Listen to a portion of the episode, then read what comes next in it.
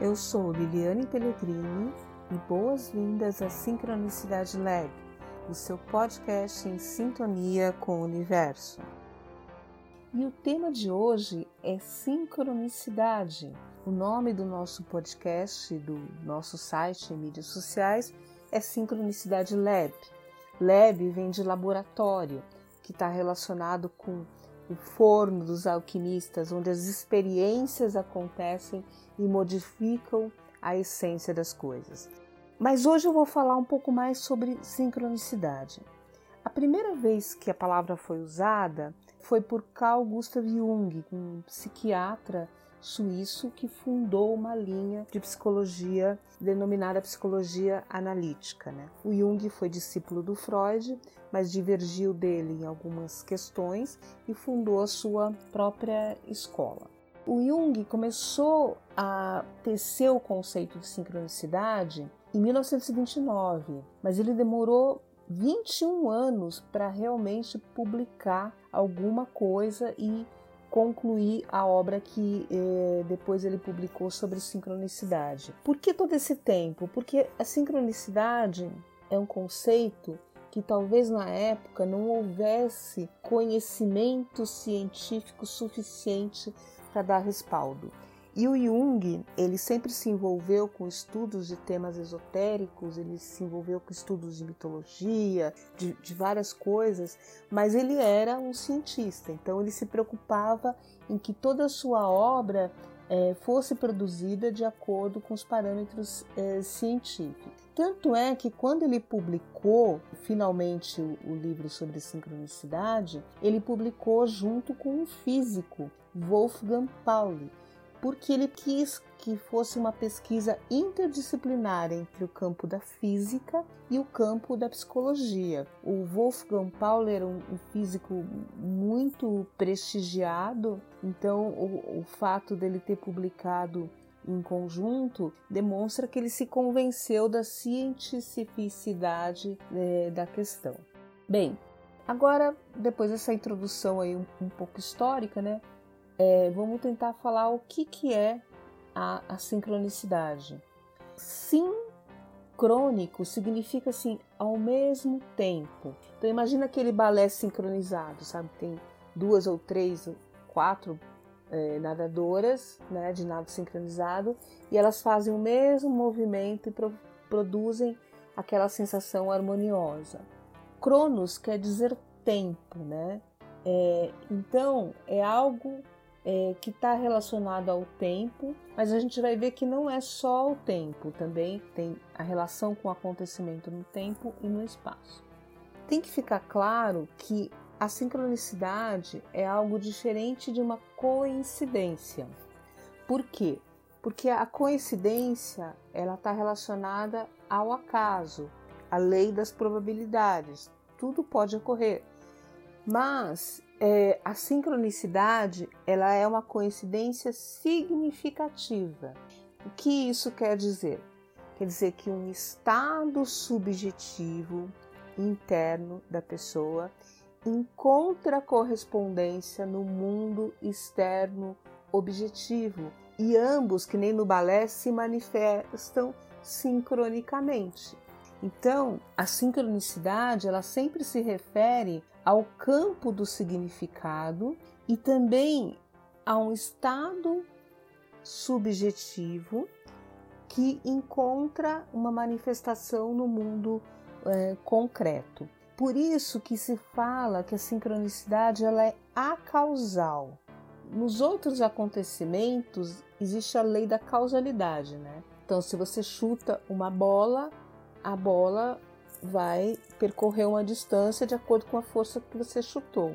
Então, na sincronicidade, é, essa lei não existe. Esses encontros significativos ocorrem sem que haja uma causa para justificá-los. Esse termo da sincronicidade, ele também está sendo usado, né, hoje em situações diferentes. Por exemplo, o Walter Longo, que é um especialista em marketing, ele escreveu sobre a sincronicidade dos tempos atuais para se utilizar da propaganda e da publicidade. Então, um exemplo: antigamente você passava por uma rodovia, via um outdoor e aí você lia lá aquela propaganda, etc. Hoje em dia, ele chama de publicidade sincronística, de marketing sincronístico, porque você faz uma busca no Google né, de mamadeira. Então, o Google já sabe que provavelmente você tem uma criança e vai ter interesses em consumir outras coisas. Então, ele vai exibir é, já é, objetos selecionados para um tipo de público que tem criança e ele chama isso de sincronicidade. E aí vocês já devem ter ouvido falar, por exemplo, que você está comentando alguma coisa muito específica com uma roda de amigos ou na rua, mas está com o celular ligado. Depois você nota que você começa a receber propagandas e informação sobre aquilo. Então a gente sabe hoje, né, que as mídias elas têm essa capacidade de filtrar os seus interesses, né, até de escutar suas conversas para que eh, selecionem eh, produtos que estejam de acordo com o, o seu perfil. Agora a gente vai falar alguns exemplos de sincronicidade para vocês entenderem melhor. Bem, as modalidades da sincronicidade está relacionada primeiro um evento externo que se encontra com o subjetivo da pessoa. Então, por exemplo, você é, sonhou com alguém, é um evento interno subjetivo, ninguém sabe Ninguém é dono do seu sonho, a não ser você mesmo. Ninguém sabe que você sonhou e é uma pessoa que você não via há 10 anos. E nesse dia, quando você acorda, a pessoa te liga. Isso é sincronicidade. Também tem uma outra categoria de sincronicidade relacionada a um estado psíquico que encontra um evento externo fora do campo, do mesmo campo do espaço. Então isso é muito comum com descobertas científicas. Vocês já ouviram que às vezes um pesquisador está numa parte do mundo e tem outro pesquisador em outra parte do mundo pesquisando a mesma coisa, os dois nunca tiveram contato e eles chegam a conclusões semelhantes ao mesmo tempo. Claro que agora com a era da internet é, é mais difícil isso ocorrer, porque eles, as pesquisas ficam publicadas e tal. Mas antes da era da informação, isso ocorria muito e tem vários exemplos dentro da história. E aí tem um terceiro tipo de sincronicidade que está relacionada com a questão do tempo. Então, a sincronicidade ela é um, um, uma expressão do inconsciente coletivo, do inconsciente pessoal. E no inconsciente não existe a lógica cronológica do tempo, né? De passado, presente e futuro. O inconsciente é tudo. Como exemplo, a gente tem um caso é, bem interessante de um escritor que chama Morgan Robertson, que em 1898 ele publicou um livro em que um navio chamado Titã bate em um iceberg e afunda. E muita gente morre porque não havia é, botes de salva-vidas suficientes para todos os passageiros. Te lembrou alguma coisa? Lembrou Titanic, até o nome, Titã. Só que o Titanic, é, na época, nem existia e esse naufrágio do Titanic aconteceu 14 anos depois. É muito comum que os artistas, né, justamente por eles lidarem com um lado muito da criatividade, eles acessem o inconsciente coletivo. E essa tragédia do Titanic é algo que marcou muito a humanidade, né, nessa época moderna, e ele pode ter acessado e ter imaginado algo que depois viria a ocorrer. Isso é uma coincidência é, significativa. Ele publicou o livro muito antes é, do, do ocorrido. Ah, outro exemplo, né, por exemplo, das culturas. Existem muitos mitos similares que ocorreram em culturas completamente diferentes que nunca tiveram contato. Então tem um exemplo do mito da Arca de Noé, que é um mito bíblico, né, judaico, cristão, e aparece um mito muito semelhante na epopeia de Gilgamesh, que é Babilônia, que viveu antes, que não teve contato nenhum com a civilização judaica. Então, é interessante que esses exemplos eles se repetem. Mas para resumir, como você vai definir sincronicidade? Então, sincronicidade não é apenas uma casualidade. Ela é uma coincidência, né, de coincidir, né, É, mas ela é uma coincidência significativa que está relacionada à manifestação de um estado interior num estado externo. O Jung ele dá dois exemplos de sincronicidade. Ele tinha uma paciente que, enquanto ele estava atendendo, ela lhe contava um, um, sonho que ela teve, que lhe dava um presente de um escaravelho. O escaravelho é aquele besouro do Egito de ouro.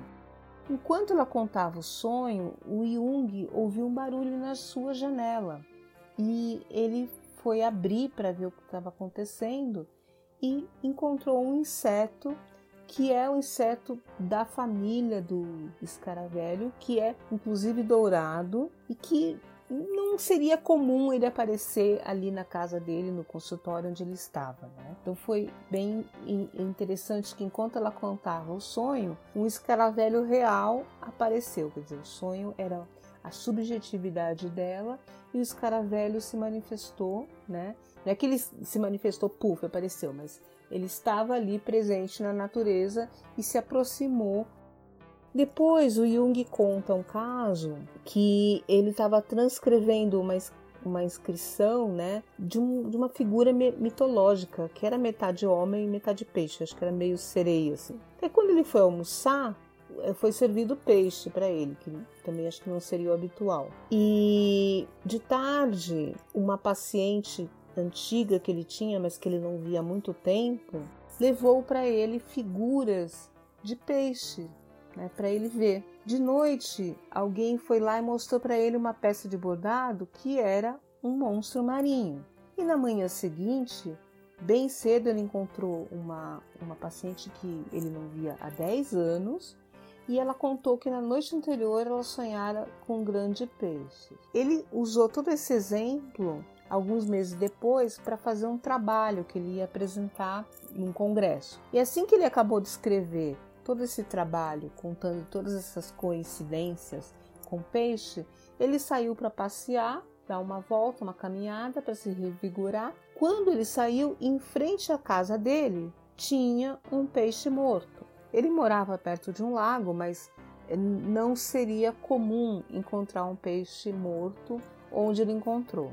Então, ele não tinha ideia como o peixe tinha ido para lá, mas foi. Então, parece assim que é uma série de acontecimentos ligados a algum símbolo, isso é importante, né? Porque algum arquétipo que está sendo é, constelado, que está sendo manifestado.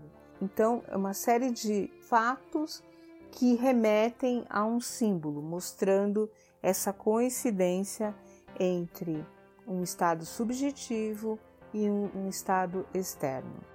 Bem, agora eu quero compartilhar com vocês uma sincronicidade que aconteceu na minha vida. Então, eu comecei a estudar astrologia com 10 anos e eu descobri Jung com 13 anos.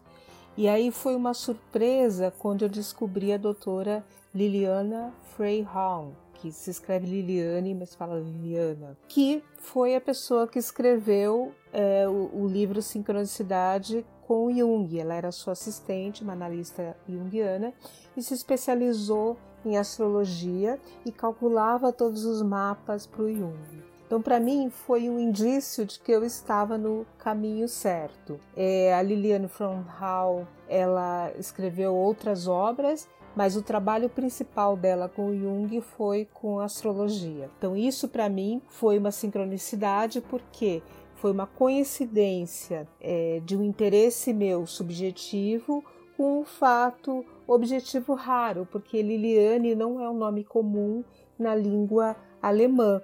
E justo a pessoa que estudava astrologia com Jung tinha o mesmo nome do que eu. Bem, isso não me faz especial, mas é apenas uma é, curiosidade. Um outro ponto que eu queria ressaltar é que ouvindo esse podcast você não vai se tornar um especialista em sincronicidade, nem um analista junguiano. Eu tenho feito o podcast sem roteiro e isso muitas vezes faz com que a gente cometa algumas imperfeições de conceito, etc. Então eu peço que você tenha esse cuidado. Eu procurei passar as informações da forma mais precisa, mas eu não tive uma preocupação acadêmica de compilação. Então, se você tem interesse pelo assunto, eu sugiro que você estude a obra original do Jung, Sincronicidade.